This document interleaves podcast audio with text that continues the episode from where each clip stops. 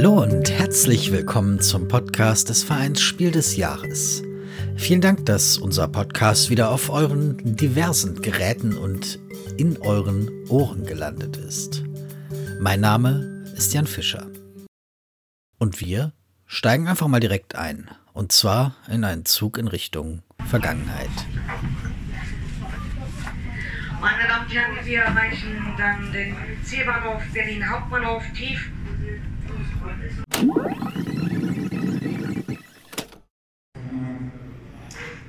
Ja, hallo, 1, 2, 3, 4, 5. 1, 2, 3, 4, 5, 6, 7, 8, 9, 10, 11, 12, 13. Ich äh, übergebe jetzt, ähm, und ich rede jetzt noch mal ein bisschen weiter und ähm, dann äh, komme ich noch auf das ein oder andere Thema. Und äh, jetzt übergebe ich das äh, Mikrofon an Bernhard Löhlein, den Sprecher der Juryspiel des Jahres. Und bitte ihn zusammen mit äh, Wolfgang Kramer auf die Bühne führen. Wir unterhalten uns jetzt hier etwa zehn Minuten, kann man uns so gut verstehen? So ist besser.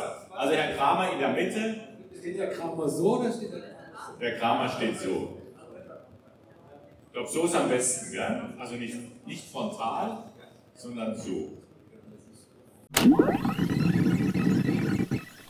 Gut. Dann die Urkunden überreichen, der Pöppel wird überreicht und ein Siegerfoto. Wann kriegen ihr den Pöppel? Ja, nachdem du vorgelesen hast, wenn die hier oben steht. Okay. Urkunden, Erst die Urkunde, dann die Urkunde, dann können wir auch zur Abmoderation kommen. Das war der gesamte Ablauf. Ich bedanke mich bei allen, die hier im Saal waren. Natürlich auch herzlichen Glückwunsch nochmal an alle Nominierten, Nominierten, Spiele und Verlage und natürlich die Gewinner und Gewinnerinnen. Und vielen Dank auch an die Streams fürs zahlreiche Einschalten. Wir sehen uns spätestens im nächsten Jahr wieder. Auf Wiedersehen.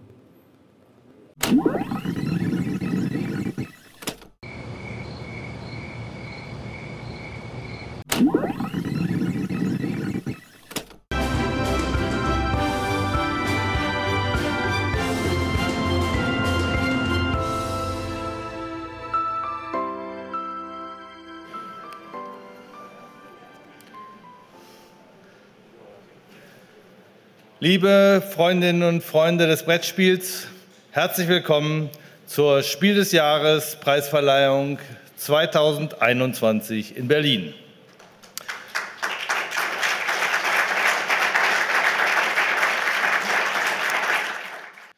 Schon seit Jahren sprechen wir davon, dass das analoge Spiel boomt, denn die Nachfrage steigt weltweit. Im letzten Jahr war es sogar mehr als ein Boom, denn die Nachfrage ging förmlich durch die Decke. Je nach Segment und Verlag wurden 10, 20, 30 oder gar 40 Prozent Umsatzsteigerung vermeldet. Familien wollten im Lockdown häufiger denn je gemeinsam am Wohnzimmertisch, WGs gemeinsam am Küchentisch etwas erleben. Und was kann es Schöneres geben als ein spannendes Gesellschaftsspiel? Dann können wir zur Enthüllung der ersten Kategorie kommen, nämlich Kennerspiel des Jahres. Wie in der Kochshow, wir haben da schon mal was vorbereitet.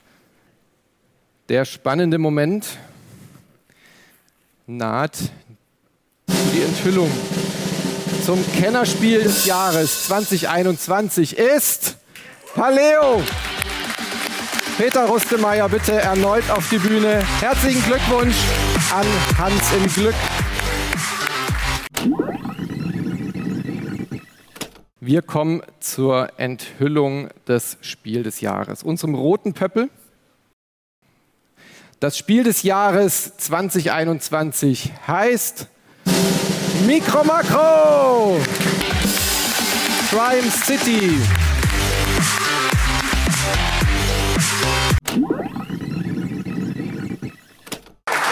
So.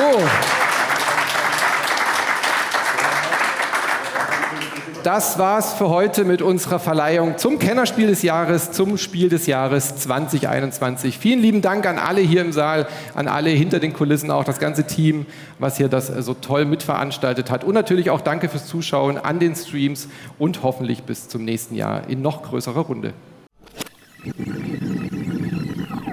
Und so klingt die Preisverleihung des Spiels des Jahres und des Kennerspiels des Jahres, die im Juli diesen Jahres stattfand. Sehr stark zusammengefasst, natürlich. Eine vollständigere Version lässt sich auf unserem YouTube-Kanal ansehen, aber darum soll es heute nicht gehen. Oder nur am Rand. Denn zwar ist nach der Preisverleihung auch vor der Preisverleihung, nämlich vor der nächsten, aber nach der Preisverleihung ist erst einmal auch nach der Preisverleihung. Die glücklichen Autoren der Gewinnerspiele Micro Macro, Crime City und Paleo, Johannes Sich und Peter Rustemeyer, gehen mit ihren Pöppeln in den Armen lächelnd von der Bühne und nach den Abschiedsworten kommen die Interviews. Wer sich das anschauen möchte, muss dabei gewesen sein. Sobald die letzten Worte gesprochen sind und die Veranstaltung offiziell vorbei ist, kommen die Mikrofone, die Kameras, die Fernsehsender, die Zeitungen, die BloggerInnen, die JournalistInnen, die PodcasterInnen, die sich um Rustemeyer und sich scharen. Schön. Natürlich, wenn das öffentliche Interesse an guten Spielen so hoch ist. Aber vielleicht auch ein wenig anstrengend für die beiden. In dieser Folge unseres Podcasts haben wir uns mit den beiden getroffen, gute anderthalb Monate nach der Preisverleihung, um einfach mal nachzufragen. Was passiert, nachdem die Interviews vorbei sind? Wie feiern die beiden ihren Erfolg? Ist danach eigentlich alles anders? Und überhaupt, was kommt jetzt? Ja, dann hallo und herzlich willkommen, äh, Johannes Sich, Peter Rustemeyer, zugeschaltet aus Berlin und Köln. Also quasi eine internationale Runde heute. Ich würde sagen, wir steigen einfach direkt ein. Ich habe mir gerade eben tatsächlich die Preisverleihung noch mal angeschaut. Und also ihr wart beide auf der Bühne ziemlich überwältigt, möchte man mal, möchte man sagen. Also ihr wart beide etwas, habt auch beide etwas um Worte gerungen, wenn ich das richtig gesehen habe. Und naja, Johannes, bei dir ist tatsächlich noch zu sehen, wie du in diesem riesigen Umarmungskuddelmuddel mit dem Team drin steckst. Fand ich eigentlich auch sehr schön. Und erstmal es auch nicht schaffst, auf die Bühne zu kommen und dich da loszureißen. Und was man nicht sieht, ist halt, wie er da wieder von der Bühne runtergeht. Und äh, ich frage mich, also wenn, wenn ihr an den Moment denkt, wo er äh, von der Bühne runtergeht mit dieser Urkunde und diesem Holzding in der Hand, was, was ist das für ein Gefühl? Ja, also hallo erstmal auch hier von meiner Seite. Äh, schön, schön hier zu sein. Ähm, das ist eine gute Frage. Ich erinnere mich gar nicht an den Moment, von der Bühne runtergegangen zu sein, wenn ich ehrlich bin, wie das war. Ist man vorne runtergegangen? Ja, wahrscheinlich schon, ne? Ja, hallo erstmal auch von mir. Ich glaube, wir sind alle seitlich runtergegangen, so heimlich von den Kameras weg. Ah ja, kann auch sein. Ja, da, da war, stimmt, die Treppe ist da auf der Seite gewesen. Also vorne, vielleicht bist du gesprungen. Ich äh, weiß es tatsächlich nicht. Stage Diving. Das. Peter, war es bei dir, da irgendwie äh, da runter zu gehen? Weißt du noch, wie du da dich wieder hingesetzt hast mit äh, deinen Trophäen? Ich weiß nur noch, dass das maximal sperrig war, diese Urkunde zu halten und das, den Holzpöppel und ich die ganze Zeit keine Ahnung habe, wie ich meine Hände da halten soll, dass das ordentlich in die Kamera passt und sonst was. Und ich war da völlig überfordert damit und war eh geistig total durch in dem Moment. Also ich habe das überhaupt nicht richtig hingekriegt, meiner Meinung nach. Und äh, habe dann nachher beim Johannes gesehen, wie man das richtig hält. Ja, ja habe ich gut gehalten. Ja, so super gehalten. Und aber an den konkreten Moment nach dem Hinsetzen kann ich mich auch quasi überhaupt nicht mehr erinnern. Und dann danach, also als ihr mit den ganzen Interviews und so fertig wart, ich weiß nicht, es hat ja wirklich gute Stunde, anderthalb oder sowas gedauert, bis ihr mal kein Mikro vor der Nase hattet, so ungefähr, wenn ich das jetzt richtig im Kopf habe. Also ich will so ein bisschen auf den, den Augenblick, in dem die Realität des Ganzen äh, so, so sich bei euch manifestiert. Du, der Augenblick war noch gar nicht. ne, also so richtig das zu realisieren, ich weiß auch nicht, irgendwie man wartet dann auf so einen Realisierungsmoment, aber der kommt dann irgendwie nicht. Irgendwie ist es dann irgendwann Realität. Aber ich weiß nicht, wie war es bei dir, Peter? Ja, ähnlich. Also ich war, also für mich war der ganze Tag irgendwie so ein bisschen wie Mischung aus meiner Hochzeit und meinem mündlichen Abitur. Also so von, von, von beiden Tagen, es war irgendwie Hochanspannung, aber ich habe eigentlich keine Ahnung mehr, was da genau passiert ist, außer dass ich bei der Hochzeit irgendwann Ja gesagt habe wahrscheinlich. Ich, wir sind danach irgendwie essen gegangen ne, mit dem Verlag und Vertrieb, aber ich habe da auch überhaupt nichts davon mitgeschnitten. Dann irgendwie im Zug nach Hause gefahren, ewig lange gebraucht, weil NRW unter Wasser stand. Und ich habe das erst in den nächsten Tagen so halbwegs, bin ich wieder runtergekommen. Aber es genau, es fehlt einfach dieser Moment, oh, du wartest da drauf, so wo du denkst, so, hey, jetzt ist es klar in meinem Kopf angekommen, aber das passiert nicht. Also das, es ist einfach irgendwann schleicht sich das so ein. Ja, es, es bleibt irgendwie schon ein bisschen irreal alles. Es war erstmal schon, ja, so ein paar Tage oder eine Woche kamen schon irgendwie viele, viele E-Mails, ja, Glückwünsche natürlich und Interviewanfragen und ja, auch mal irgendwie Leute, die einfach oder irgendwelche Leute, die dann über 'n online äh, online irgendwie plötzlich Ideen beigesteuert haben. Manche Sachen waren auch echt ganz interessant. Und das hat sich dann nach 'ner Woche wieder so ein bisschen beruhigt, würde ich sagen. Aber so ganz habe ich den E-Mail-Berg noch nicht ganz abgearbeitet, muss ich auch ehrlich sagen. Also, bei mir war ähnlich, also im Prinzip vom Moment, wo der Preis klar war, äh, hat mein Handy nicht mehr aufgehört, äh, stillzustehen und oder nicht mehr nee, stand einfach nicht mehr still. Und ich habe es dann irgendwann bei meiner Frau in die Handtasche geschmissen, äh, damit ich das ganze Geraffel nicht mehr mitkriegen muss. und oh, das ging dann ein paar Tage lang so weiter. Dann hat sich ein bisschen wieder beruhigt. Und was die oh, Wünsche von Verlagen angeht, jetzt dringend mit mir Spiele zu machen, das äh, hält sich bisher eher in Grenzen.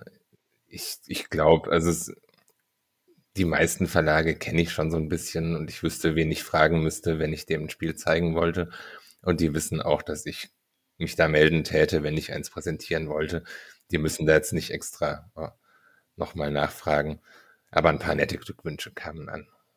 Wie, wie war das für euch so ein bisschen im Fokus des äh, Interesses zu sein? Also jetzt gerade direkt nach der Preisverleihung?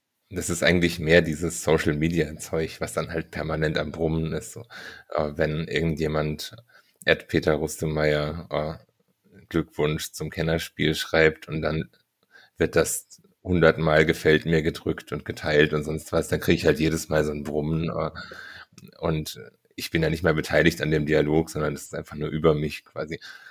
Und das passiert sonst so gut wie nie. Das, deshalb habe ich da keine Benachrichtigungen ausgeschaltet.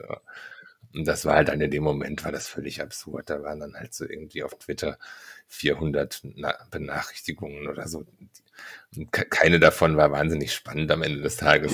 Aber das, das Handy denkt halt, das ist total interessant und rattert und rattert und rattert.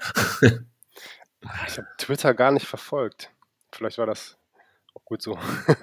Ja. Ja, wer, wer weiß. Bist, bist, du, äh, bist du auf Twitter? Ähm, naja, ich muss sagen, Twitter habe ich immer so ein bisschen sträflich vernachlässigt. Also wir haben so einen Twitter-Account mit, mit Hardboiled Games, der aber auch ähm, also nicht so richtig gepflegt wird. Ihr habt euch ja erst bei der Verleihung kennengelernt, ne? Richtig. Genau. Nach, nach oder äh, bevor ihr beide Preisträger wurdet? Am Abend vorher. Am Abend vorher, ja. Ja, war Was habt lustig. ihr da gemacht? Ja, wir haben ein Bierchen getrunken, ne? Jo. Und wie, wie habt ihr danach gefeiert? Ihr habt gefeiert, oder? Ihr müsst, ihr habt doch bestimmt irgendwie gefeiert, beide. Ja, also wir, wir waren dann natürlich noch essen mit den, mit, mit den Verlagsleuten von Spielwiese und Pegasus. Dann sind wir allerdings auch schon am Nachmittag oder späten Nachmittag dann nach Hause. Aber ich hatte ja dann Tobi und Daniel, die sitzen ja eigentlich in, in Düsseldorf und die waren halt angereist und blieben dann auch noch äh, ein, zwei Tage. Und ja, dann waren wir einfach bei mir in der Wohnung und haben ganz gechillt, gefeiert und äh, gequatscht. Und äh, sogar noch ein paar Spiele gespielt. Aber es war wirklich cool, weil wir halt zum, zum ersten Mal seit langem, auch durch Corona bedingt natürlich, ähm, irgendwie alle an einem Ort waren und dann halt auch noch zu so einem super Anlass. und dann ganz entspannt. Also ja, das war echt eine gute Zeit. Achso, ja, bei uns war es auch. Also wir sind relativ bald nach der Veranstaltung nach Hause gefahren. Aber wir hatten dann zwei Wochen später in München während zum Glück so ein Sommerfest. Und da haben wir das dann nochmal gebührend gefeiert. Oh, nochmal ein Wochenende lang. Und oh, ja, ansonsten Corona-bedingt fällt meine private Party bisher eher flach, aber die muss auch noch irgendwann stattfinden. Aber wird es nicht irgendwann langweilig, ständig Preise zu kriegen? Ja, diese Frage ist ein bisschen gemein, weil irgendwie alles, was man Ich darauf weiß, antworten ja, ich kann, weiß. hört sich nach Angeberei an. nicht Also gar so viele Preise waren es bei mir auch einfach noch gar nicht, glaube ich. Oder mein Verlag filtert die für mich aus. Aber wenn ich es richtig überblicke, haben wir bisher eigentlich nur einen Beeple Award bekommen, neben dem Kennerspiel des Jahres. Und einen Preis, den ich nicht kenne, der auf Board Game Week eingetragen wurde. Irgend so ein Immersionist Laurel Award, was auch immer das ist. Also ich, ich, ich, kenne das leider nicht. Da er- ertrinkt der Johannes bestimmt mehr in Preisen als ich. Ja, irgendwie bei uns war halt so die Lage immer so ein bisschen, die Lage war immer die, dass wir eigentlich ja schon ähm, recht schnell mit Mikromat mit dem zweiten Teil angefangen haben, der jetzt übrigens rausgekommen ist, äh, ich glaube gestern oder vorgestern. Und dadurch waren wir einfach das ganze Jahr bis, ähm, ja, bis, bis Sommer eigentlich im mega Stress gewesen und haben das immer nur so, dann haben wir irgendwie eine E-Mail bekommen vom, vom Michael, vom Verlag, äh, ja hier, wir haben den und den Preis gewonnen und da haben wir uns kurz gefreut und dann musste es aber direkt weitergehen. Und es war immer irgendwie gar keine Zeit, das alles zu realisieren. Als dann die Arbeit fertig war, war gab, ja genau, dann kam das Spiel des Jahres und dann brauchten wir auch erstmal Urlaub und alle erstmal so ein bisschen Abstand, glaube ich, auch von dem ganzen Projekt. Und dann hat man, ja, irgendwie ging, ja, irgendwie war alles krass überwältigend. Also wir haben auch, also es, es war nicht von vornherein klar, dass es eine Erweiterung geben würde. Wir wollten erstmal so ein bisschen gucken. Dann kam es gut genug an und dann haben wir irgendwann im Februar angefangen, die erste Erweiterung zu schreiben. Und die war dann halt irgendwann Mai, Juni vollständig fertig. Und oh, seitdem habe ich quasi auch Paleo-Urlaub. Also ich brauche mich da erstmal um nichts kümmern. Das geht alles au- außerhalb von dem, was ich tue, läuft das jetzt alles fleißig seine Bahnen. Und ich musste auch gar nicht involviert werden gerade. Also denken natürlich über eine weitere Erweiterung nach, nach der, die jetzt kommt. Aber auch da, ir- irgendwann fange ich mal an, da konkret dran zu arbeiten. Aber das war jetzt nicht gestern und wird auch nicht morgen sein. Die erscheint im Oktober, wenn ich das richtig gesehen habe. Ne? Das ist zu hoffen, ja. Ist denn äh, die, die Mikro-Makro-Erweiterung, hat das genauso lange gedauert wie das Grundspiel? Also, weil das Grundspiel war ja wirklich eine sehr, sehr lange Entwicklungszeit. Das Ja. war ja, was hast du jetzt hier, zwei Jahre, ne? Fast. Ja, es kommt mehr so, oder kommt weniger. so ein bisschen drauf Ja. an, von wo man anfängt zu zählen, von der allerersten Idee oder von, ja, irgendwie so, ich, ich würde sagen, so ungefähr drei Jahre fast, ja. Ähm, nee, das ging jetzt natürlich viel schneller. Für den zweiten Teil haben wir jetzt, ich glaube, acht Monate circa gebraucht. Und das ganze Spielkonzept stand ja schon, und nicht nur das, sondern auch die, wir konnten super viele Grafiken wiederverwenden. Das Layout musste nicht nochmal neu gemacht werden für die Karten. Die Box, wie die aussieht in etwa, war schon klar. Also, also unglaublich viel, wo wir drauf aufbauen oder, oder was wir übernehmen konnten. Und dadurch ähm, hatten, ging das natürlich viel schneller, aber es war halt natürlich trotzdem noch unglaublich viel Arbeit. Und ähm, ja, genau, wir hatten halt einen Termin oder einen Wunschtermin, auf den wir uns so committed hatten und deswegen haben wir dann alle dran gezogen und war ein bisschen anstrengend zwischenzeitlich. Aber hat alles geklappt tatsächlich. Und vor allem halt auch so dieses, dieser Workflow, also, also wie diese, diese Stadt halt aufgebaut ist, rein technisch, also grafisch vom Stil her natürlich, aber auch rein technisch, wie man, wie halt die ganzen Objekte zusammengesetzt werden und auch dynamisch immer wieder verändert werden, um halt die Fälle zu testen und ähm, zu optimieren. Dieses ganze System hatten wir ja aufgebaut in, in langer Arbeits-, also in, in den langen Jahren und da konnten wir jetzt einfach, dass der Workflow schon stand, hat uns einfach super viel Zeit äh, gewinnen lassen. Und das ist dann nochmal so ein großer Plan, ne? So ein, Das ist nochmal noch mal genau das Gleiche, nur noch besser. Ja, bei euch ist das ja auch wirklich Arbeit. Ihr müsst das ja auch alles zeichnen. Bei mir muss ich mich nur mit einem Redakteur rumschlagen, was wir jetzt auf die Karten draufschreiben und dann äh, ist das fertig für mich. das heißt, bei dir, Peter, war die Entwicklung äh, leichter. Ich, ich muss halt nur den Inhalt liefern. Ich muss nicht äh, das Ganze noch ausgestalten. Und ich muss auch, oder ich musste jetzt in dem Fall, weil es halbwegs schnell gehen musste, auch nur bedingt das alles selber testen. Also normalerweise wäre mein Anspruch, dass ich mein Spiel komplett selber durchgetestet habe, bis ich das an den Verlag rantrage, äh, dass das zumindest in Ansätzen funktioniert. Die Zeit hatten wir jetzt einfach überhaupt nicht und dann haben wir das quasi direkt äh, jede neue Idee auf Tabletopia gestellt und direkt auf Testgruppen losgelassen und dann geguckt, was passiert. Und das war halt mit, mit meinem Redakteur zusammen, haben wir da in welche Gruppen drauf, draufgeschmissen. Und äh, ich musste das aber quasi nicht mehr alleine machen. Also dieser komplette Vorlauf ist quasi weggefallen. Und dadurch ging das echt locker flockig von der Hand, weil alle anstrengende Arbeit war nicht bei mir. Also, aber du hast schon auch noch mitgetestet und dabei gesessen und dann online geguckt, wie Leute das Spiel auf Tabletopia spielen. Ja, nat ja natürlich, das schon. Aber ich, es ist zum Beispiel alleine eine Riesenarbeit gewesen, jedes Mal wieder 200 Karten prototypmäßig zu designen, ja. dann auszudrucken, zu schnibbeln, uh, dann wieder in den Müll zu werfen und nochmal 200 ausdrucken und das immer und immer wieder. Und das ist jetzt alleine dadurch, dass wir es digital machen, aber auch dadurch, dass ich das selber jetzt nicht machen musste, war das schon wesentlich entspannter. Das ist dann so die, die, die Königsklasse der Spieleentwickler. Du musst nichts mehr machen und lässt das einfach so. genau, das wird alles outgesourced. Ihr habt ja beide noch ähm, richtige Jobs. Nee. Neben dem, neben dem Spiele entwickeln, beziehungsweise andere. Ähm, wie, wie war denn da die Reaktion? Also, wie, wie war die Reaktion im Umfeld nach, nach dem Wochenende? Ist da, haben die das mitgekriegt überhaupt? Also, ich habe keinen richtigen also, Job. Äh, ich, ich, nicht nur, vielleicht nicht nur, nicht nur Job, sondern auch irgendwie Familie, Bekannte. Ne, klar haben die das mitgekriegt. Also, klar gab es auch zig Anrufe von Leuten, die das irgendwo im Radio gehört haben oder so.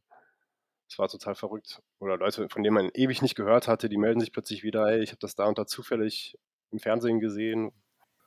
Ja, bei mir musste ich, den, also viele haben es mitgekriegt, aber haben mich in den falschen Preis reingesteckt, nämlich den, den der Johannes gewonnen hat. Weil das für die alles dasselbe ist. Also, wenn du nicht in der Branche dich minimal bewegst, dann weißt du einfach überhaupt nicht, was das ist.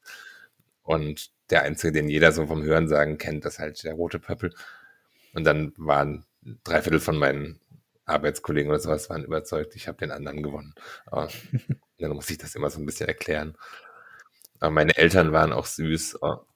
Für die war das immer so ein völlig brotloses Hobby von mir. Uh, so ein Quatsch. Und dann uh, haben denen auch ganz schön die Ohren geschlackert, als ich denen erzählt habe, wie viele Schachteln wir da so drucken. Das, und jetzt, jetzt haben sie das auf einmal so ein bisschen ernster genommen und geben auch vor den anderen Verwandten damit an. das war vorher nicht so der Fall.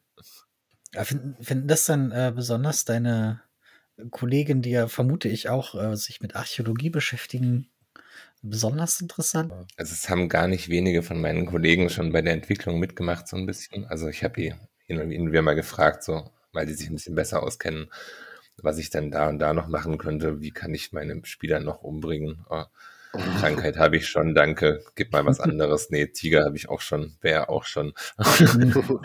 was gibt's denn noch so? Also da habe ich die so ein bisschen gelöchert und da wussten die schon alle, dass das gibt. Und ein paar haben sich es auch äh, dann relativ zeitnah nach Erscheinung gekauft und fröhlich damit rumgespielt. Und was war die Frage?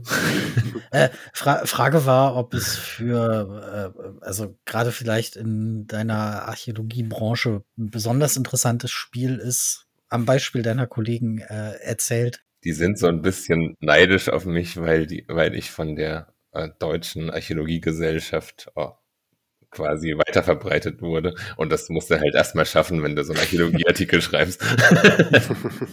also ich war halt so prominent da auf der Homepage. und, und halt von denen noch keiner, obwohl die alle viel bessere Archäologen sind. Aber äh, archäologisch gesehen ist das jetzt auch, es ist ein völliges Fantasy-Spiel, was wir da gemacht haben. Das hat mit der Realität so gut wie nichts zu tun. Ja, was, was sind denn eure aktuellen nächsten Projekte? Oder habt ihr Angst, dass der Erfolg nicht mehr zu toppen sein wird? Ja, bei uns geht es einfach nahtlos weiter. Wir machen jetzt, ähm, der zweite Teil ist gerade raus und jetzt gerade beginnt die Arbeitsphase am dritten Teil oder so langsam geht es in die Planung zumindest. Und wir haben Bock und noch viele Ideen. Eine App wollen wir auch noch machen gerne. Das steht auch noch an. Und ja, so wie es aussieht, wird es noch ein bisschen weitergehen mit Mikro Makro. Also App heißt dann, dass ich das Spiel äh, quasi mobil spielen kann. Ich, ich stelle es mir so ähnlich wie diesen Probefall vor, der ja auch äh, online Genau, zu spielen war. genau, so ähnlich. Wobei sich in der Praxis natürlich, in der Praxis ist es schon so, dass die allermeisten es halt auf dem mobilen Endgerät, also auf dem Handy, äh, auf einem sehr kleinen Bildschirm dann spielen und dann hast halt ganz andere Anforderungen daran, auch wie die Fälle designt sind und wie, wie man sich dort zurechtfindet. Man hat eine viel schlechtere Makroübersicht. Dafür kann man viel tiefer reinzoomen. Also genau, es wird halt schon, es sind andere Anforderungen, deswegen kann man es nicht einfach eins zu eins so ummünzen. Ja, bei mir ist ähnlich. Also es gibt jetzt keinen Grund, warum wir nicht oh, noch mehr erweitern sollten oder noch ein Standalone machen mit ähnlicher Mechanik und so. Da sind wir ein bisschen auf der, oh, noch in der Findungsphase, aber das wird jetzt dann relativ bald relativ konkret werden wahrscheinlich. Und was andere Spiele angeht, oh, ich muss, diese blöde Pandemie muss endlich mal aufhören, dass man wieder vernünftig Leute versammeln kann, oh, und denen beim Spielen zugucken kann. Weil ich habe ich hab diverse Prototypen seit zwei Jahren quasi rumliegen, auf demselben Stand wie vor zwei Jahren, weil es hilft nichts. Sie müssen zu Leuten, die das noch nie gespielt haben und die ich auch nicht zwingend dann gut kenne. Also ich kann jetzt, ich kann mit meinen engsten Freunden und sowas treffe ich mich schon auch irgendwie.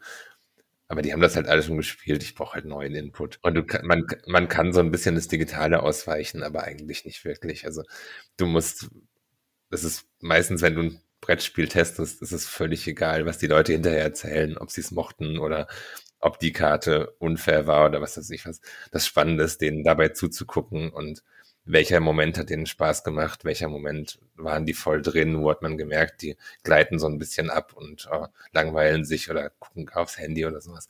Und das brauchst du eigentlich und das kriegst du digital halt einfach überhaupt nicht hin. Na, also ich bin, ich bin ganz gespannt. Ähm, ich bin ganz gespannt. Also für mich ist gerade, was ich eben schon erwähnt habe, dass jetzt der zweite Teil gerade rauskommt, echt ein krasses Ereignis. Aber da haben wir jetzt halt so hart auch wieder darauf hingearbeitet und ähm, der ist jetzt ohne, ohne das Tamtam -Tam erschienen, das wir beim ersten Teil hatten. Da hatten wir ja so eine kleine Marketingkampagne auch und so. Und dann gab es die, genau, es kam ja eigentlich zur, zur, zur Spielmesse. Und ähm, und der zweite Teil ist jetzt einfach so klammheimlich plötzlich erschienen. Plötzlich hatten wir einen Karton in der Post und plötzlich steht es irgendwo im Spieleladen. Und ich bin jetzt so gespannt, wie der ankommt. Also ob das auch wieder, ob es den Leuten auch wieder so gut gefällt. Äh, ja, das, das, wird das, besch das beschäftigt mich jetzt gerade. Äh, das fällt mir gerade so ein zum aktuellen, zur aktuellen Stunde. Äh, und Peter, ich muss immer noch, ich muss äh, mich schon wieder outen, ich habe immer noch nicht Paleo gespielt. Aber ich bin gerade zur Zeit ein großer Steinzeit-Fan. Ich habe Far Cry Primal gespielt in, mein, in meinem Urlaub. Und äh, bin jetzt echt angefixt. Also ich habe echt Bock drauf.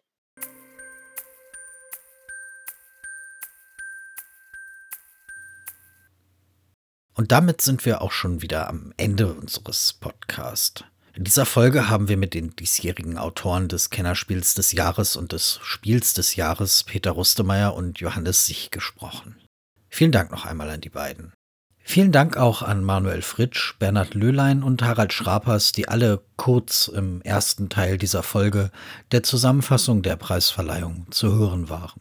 Und selbstverständlich auch vielen Dank euch an euren Geräten zu Hause und unterwegs fürs Zuhören. Dies war ein Podcast des Vereinsspiel des Jahres. Unser Titelsong stammt von Only Meath und heißt Light. Mein Name ist Jan Fischer. Ich hoffe, wir hören uns bald wieder. Und wie immer, bleibt gesund und hört nicht auf zu spielen.